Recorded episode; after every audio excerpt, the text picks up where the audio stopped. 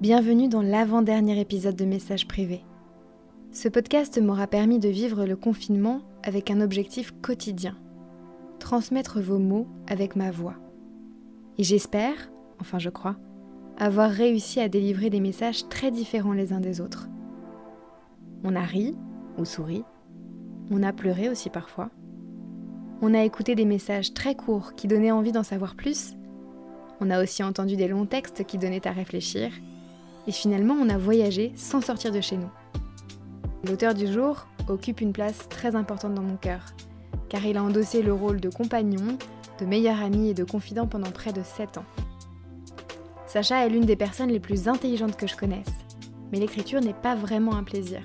Pourtant, c'est lui qui m'a proposé d'écrire un texte, et je peux vous dire qu'il va vous mettre l'eau à la bouche.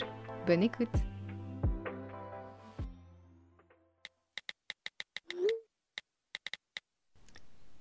Cuisiner, délivrer.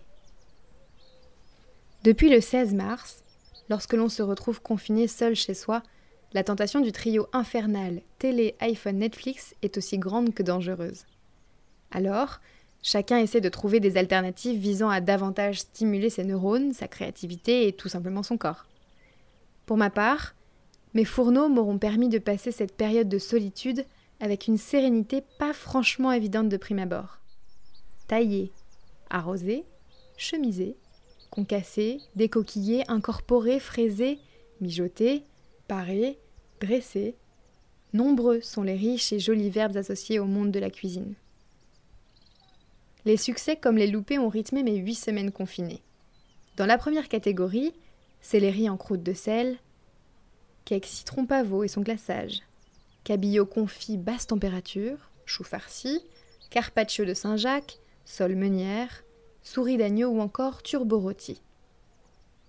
Dans la seconde, la pâte à tarte qui reste un peu trop longtemps à bronzer au soleil, la chantilly restée 30 secondes de trop dans le robot batteur et transformée en beurre, les coques qui, malgré des heures à tremper, étaient toujours remplies de sable et immangeables.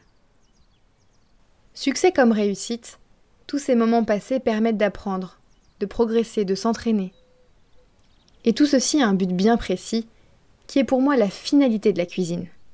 Pouvoir reprendre très bientôt les moments de partage entre amis, souvent le dimanche midi, autour d'un bon repas et de bonnes bouteilles de vin.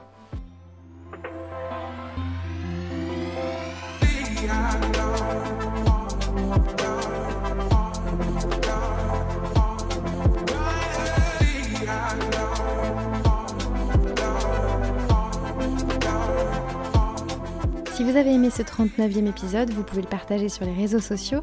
Vous pouvez aussi mettre un avis sur Apple Podcast, ça me fera un petit peu de lecture. À demain